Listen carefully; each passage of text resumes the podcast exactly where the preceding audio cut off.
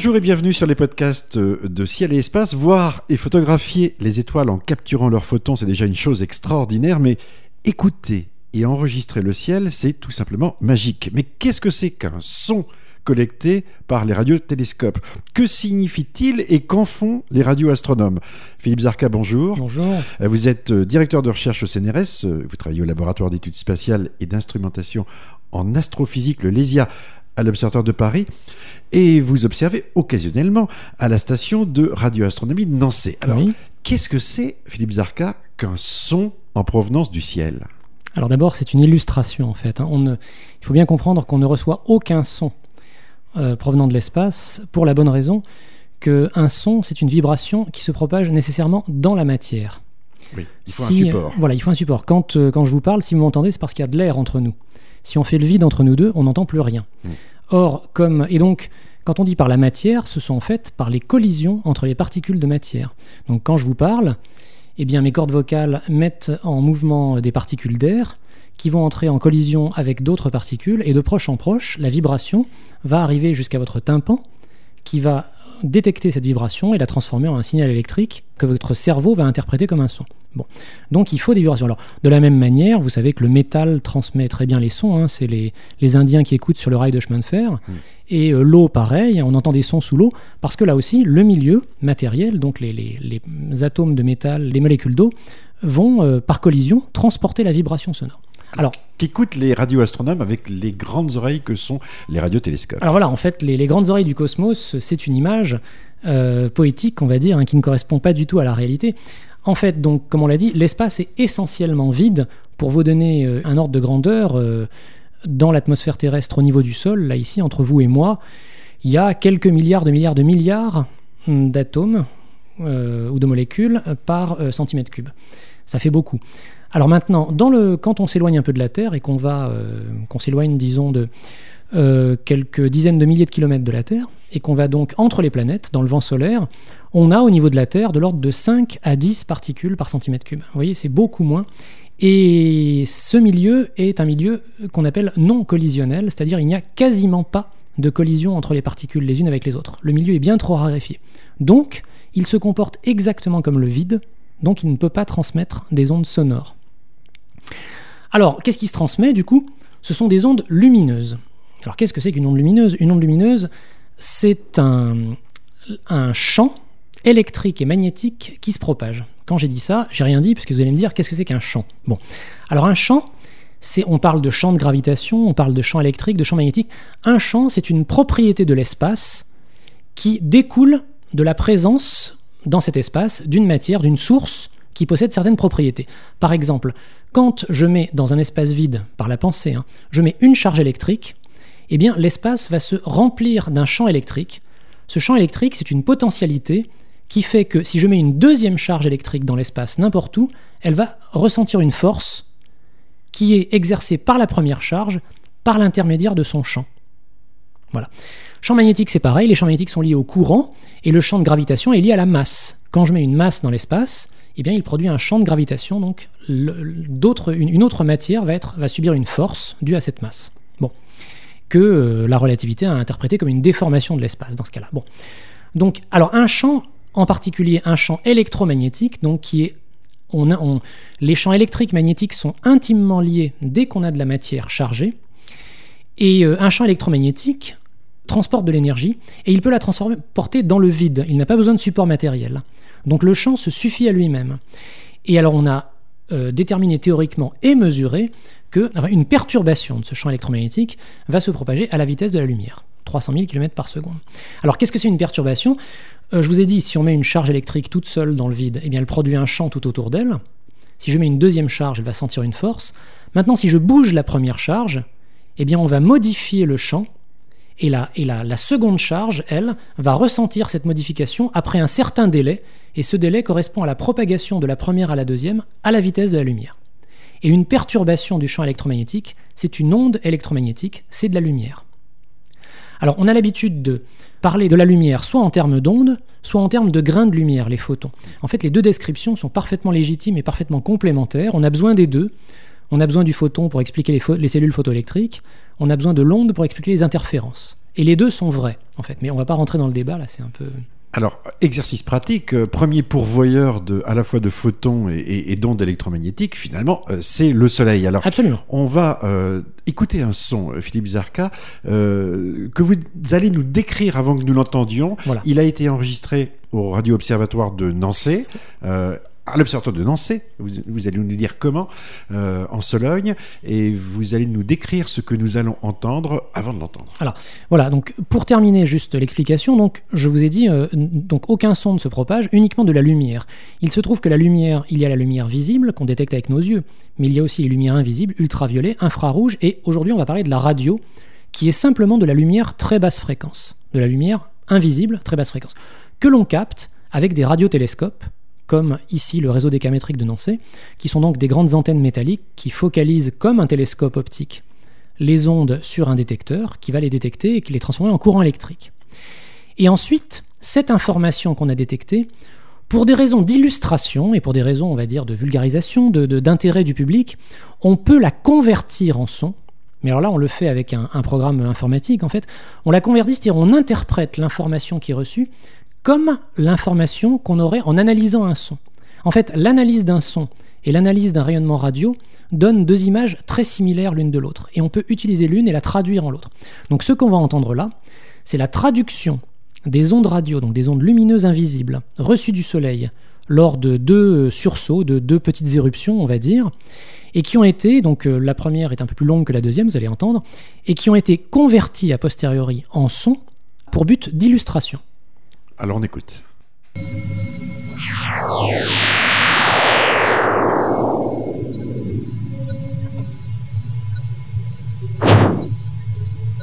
On a Philippe Zarka sur ce premier son, un sursaut solaire, avec euh, différents petits sons. Hein. On a un grand bang. Euh, est-ce qu'on peut comprendre par, euh, par l'illustration sonore ce qui se passe sur le Soleil Oui, absolument.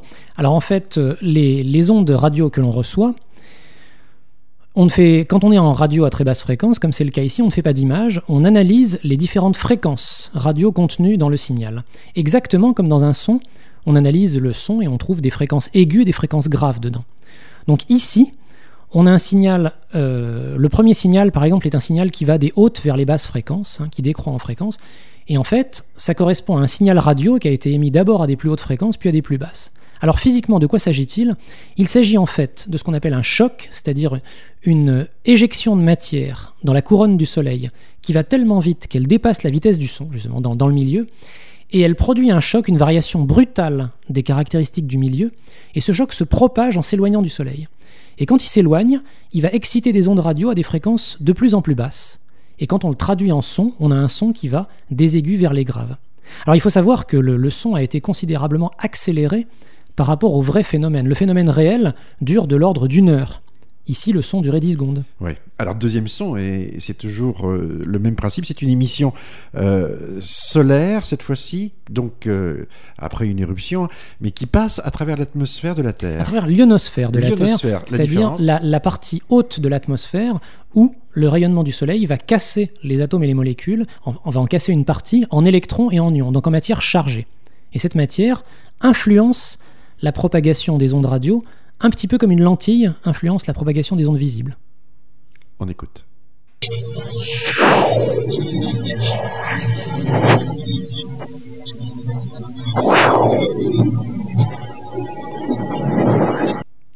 C'est le haut de l'atmosphère terrestre, là. On est vraiment euh, très au-dessus. Oui, on est à environ 2 à 300 km d'altitude.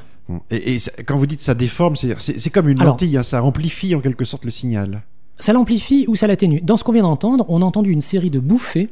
Les bouffées sont vraiment produites par le Soleil. Ce sont des bouffées d'électrons. Alors dans ce cas-là, ça s'appelle des sursauts de type 3, des électrons qui vont à, des vitesses euh, d'un quart ou un tiers de celle de la lumière, donc très rapides, qui excitent le milieu en passant. Donc les bouffées sont dues à des éjections d'électrons depuis le Soleil. Mais par contre, la modulation assez, assez jolie qu'on a entendue de ces bouffées vient du fait que le rayonnement radio en traversant l'ionosphère terrestre est perturbé, donc est dévié, réfracté en fait. Son, le, trajet des rayons lumineux est modifié comme derrière une lentille, et on va avoir des focalisations à certaines fréquences et des défocalisations à d'autres. Et alors comme donc les aigus et les graves sont affectés différemment, c'est ce qui donne ces chuintements et ces glissements en fait qu'on entend. On va les réécouter.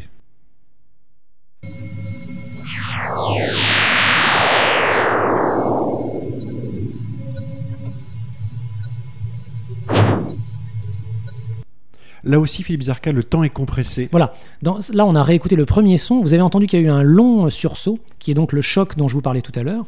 Et il y a eu un deuxième sursaut beaucoup plus bref, euh, qui en fait, donc s'il est plus bref, ça veut dire que les particules sont passées beaucoup plus vite à travers le milieu.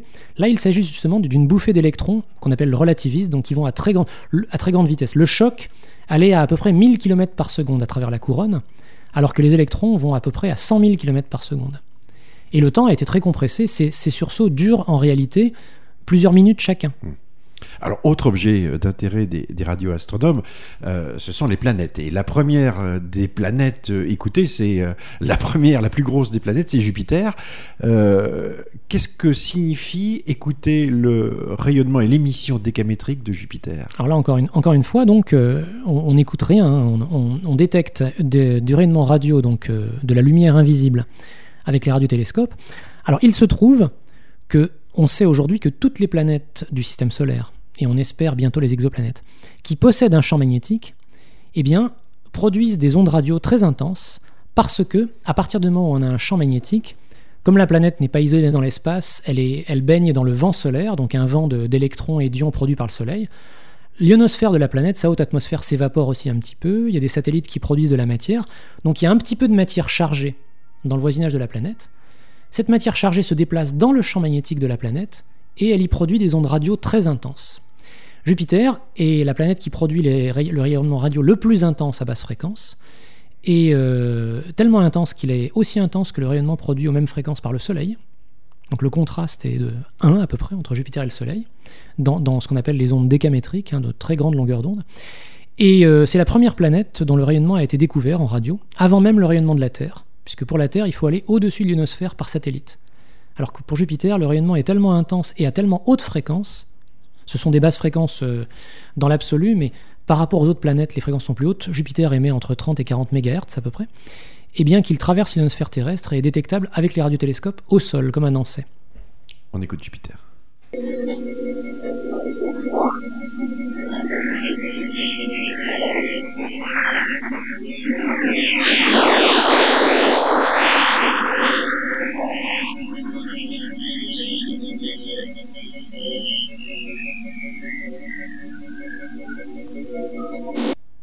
C'est quand même surprenant. En, en termes physiques, on a vraiment l'impression qu'il se passe quelque chose. hein. Il, y a, Ouais. il y a- il y a du mouvement. Alors en fait, ce qui, est intéressant en fait dans la, dans la traduction sonore, c'est que bien qu'on ne respecte pas la nature des ondes, hein, puisqu'on transforme des ondes lumineuses en ondes acoustiques, on respecte complètement le, le déroulement temporel et spectral, c'est en, en fréquence, de l'événement.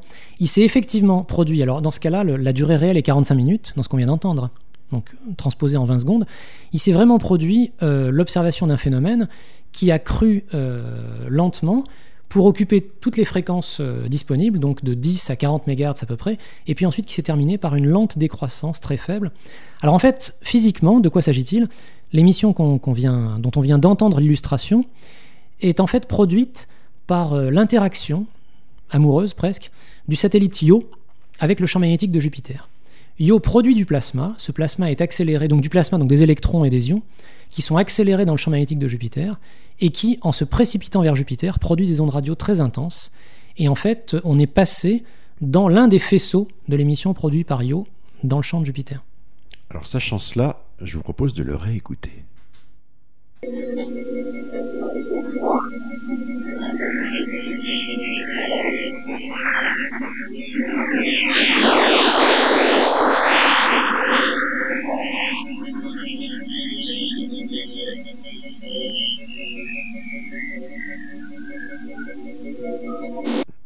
Ah, il faut beaucoup d'imagination, mais on voit bien Io hein, avec ses éruptions, Ouais, ouais. ses volcans, ses- cette tête de d'orange un peu, pou- un peu, un peu altérée, un peu pourrie. Euh, autre son que vous nous avez proposé euh, qui concerne les sursauts radio millimétriques de Jupiter. Mi- millisecondes. Millisecondes, pardon. Euh, de quoi s'agit-il Euh, Que sont ces sursauts radio millisecondes de Jupiter? Alors, il s'agit là encore d'émissions produites par l'interaction entre Io et Jupiter.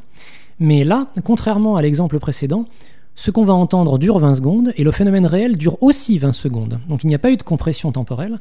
C'est-à-dire qu'on va entendre des sursauts extrêmement rapides qui correspondent en fait à des petites bouffées d'électrons émisent d'œillot vers Jupiter, qui vont vers la planète, qui euh, sont réfléchis par certains mécanismes et qui remontent le long du champ magnétique de Jupiter et qui produisent des, émissions euh, donc très brèves qu'on appelle des sursauts qui durent quelques millisecondes et qui font penser à des chants d'oiseaux. Thank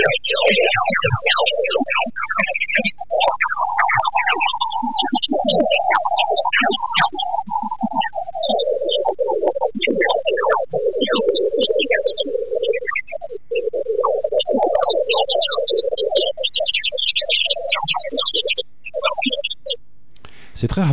Oui, alors en fait, euh, on a, on a entendu là une multitude, l'image sonore d'une multitude de sursauts. Hein. Chaque sursaut, ce sont ces petits glissements, ces chuintements qui vont de l'aigu vers le grave, les qu'on entend. Mm.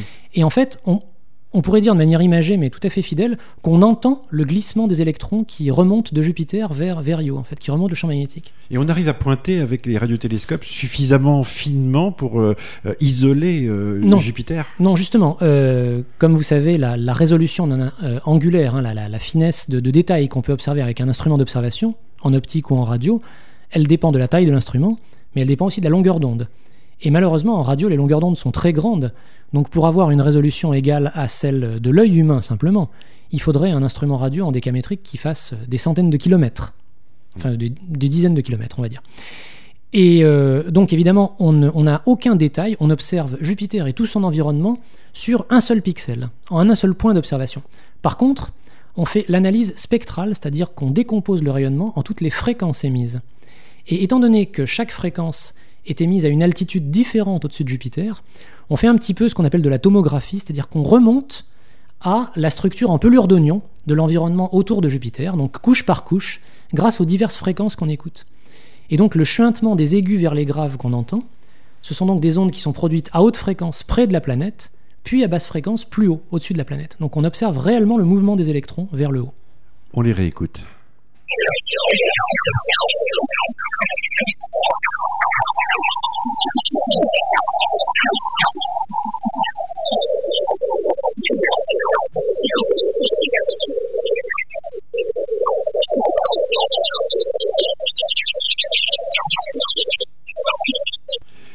Sur Terre, ce sont les radio-observatoires. On a parlé de, de Nancy euh, en, Sologne qui, euh, euh, depuis quand même un bon nombre d'années, se, concentre entre autres sur, sur, Jupiter. Mais on a aussi à disposition pour les radioastronomes des sondes spatiales. Et ces sondes spatiales qui se déplacent dans le système solaire ou comme Ulysse qui passe au pôle du Soleil, pôle nord, pôle sud. Et c'est quand même la première fois qu'une sonde sort du plan écliptique à, ce point dispose aussi euh, d'instruments capables d'enregistrer euh, des rayonnements euh, que l'on peut traduire en ondes sonores aussi. Voilà, alors en fait, les, sondes spatiales possèdent souvent, les sondes planétaires et les sondes héliosphériques, donc qui se promènent dans l'environnement du Soleil, possèdent souvent des expériences de radioastronomie qui sont des, espèces de, qui sont des récepteurs radio beaucoup plus rudimentaires que ce qu'on a au sol. Donc on a simplement des, des fils, par exemple Ulysse porte trois fils, l'un qui fait 7 euh, mètres de long et les autres qui font euh, une trentaine de mètres de long en fait, qui sont attachés au satellite qui lui-même est une petite boîte de l'ordre de 2 mètres, un petit cube de 2 mètres de côté. Ces fils sont connectés à un récepteur extrêmement sensible. Donc en termes de qualité d'instrument, rien à voir avec un, instrument comme ceux qui sont au sol, comme les, instruments qui sont à Nancy, à Arecibo, à, à Kharkov. Ce sont des instruments beaucoup plus rudimentaires, mais ils ont l'immense avantage qu'on peut les emmener près de l'objet qu'on étudie, d'une part, et en particulier Ulysse, peu après son lancement, a survolé Jupiter, de très près. D'autre part, ils ne sont pas affectés par l'ionosphère terrestre, puisqu'ils se déplacent dans le, dans le vent solaire, dans le vide spatial entre les planètes. Et enfin, ils ne sont pas affectés par tous les parasites qu'on produit nous-mêmes, en fait, et qui polluent nos observations radio. Alors nous allons écouter euh, un son que vous nous avez proposé qui est une, une rotation de Jupiter. Qu'est-ce que l'on va entendre? Alors en fait on va entendre 10 heures comprimées en 10 secondes. Jupiter, Jupiter tourne sur elle-même, donc en, la, durée du jour sur Jupiter est 10 heures, 9 heures 55 minutes euh, et demie. Et euh, la magnétosphère de Jupiter, c'est-à-dire l'environnement magnétisé et ionisé de Jupiter, est très complexe, très riche. Il y a de nombreuses sources de plasma et en résultat, on a vu qu'il y avait Io tout à l'heure. En résultat, il y a de nombreuses radiosources, sources radio dans la magnétosphère de Jupiter. Et donc, ces sources radio tournent un peu comme des phares, comme le faisceau de phare en fait qui balaye l'observateur. elles sont assez directives, et donc pendant une rotation de la planète Jupiter, on va être balayé à diverses fréquences par le faisceau de plusieurs phares qui prennent leur origine près de la planète. On écoute.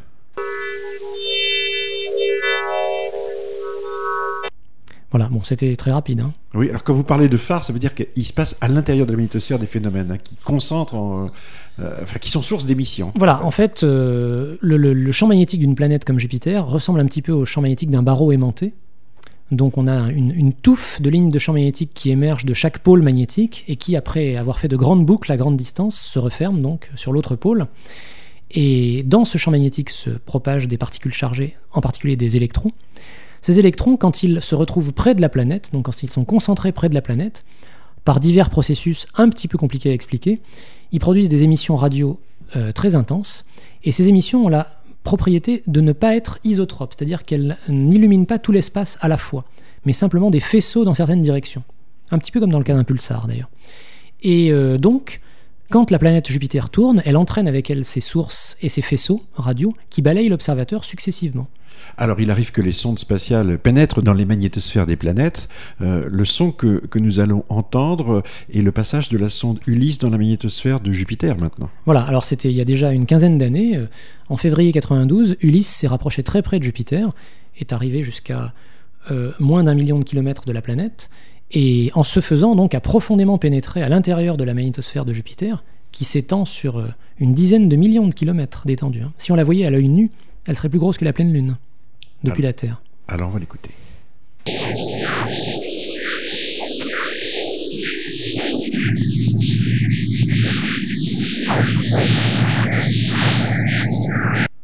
On traverse une barrière là. Voilà, en fait, une magnétosphère, c'est une sorte de bulle magnétique.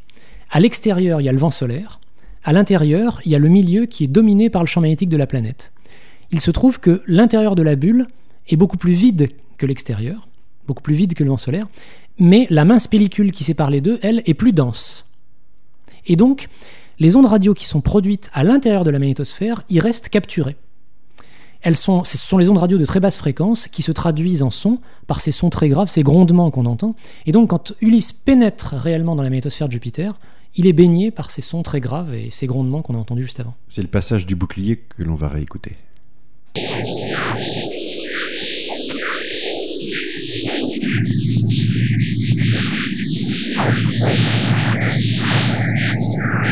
C'est bien ésotérique hein, comme son. Ouais. On, a, Euh, on a entendu une deuxième chose. on vous a- si on s'est concentré sur ce qu'on a entendu avant, on a entendu aussi un, un son qui variait périodiquement, à peu près toutes les quelques secondes. Ça, c'est euh, comprimé euh, la rotation de Jupiter de 10 heures. En fait, le son qu'on a entendu, qui faisait une vingtaine de secondes, représentait 4 jours d'observation.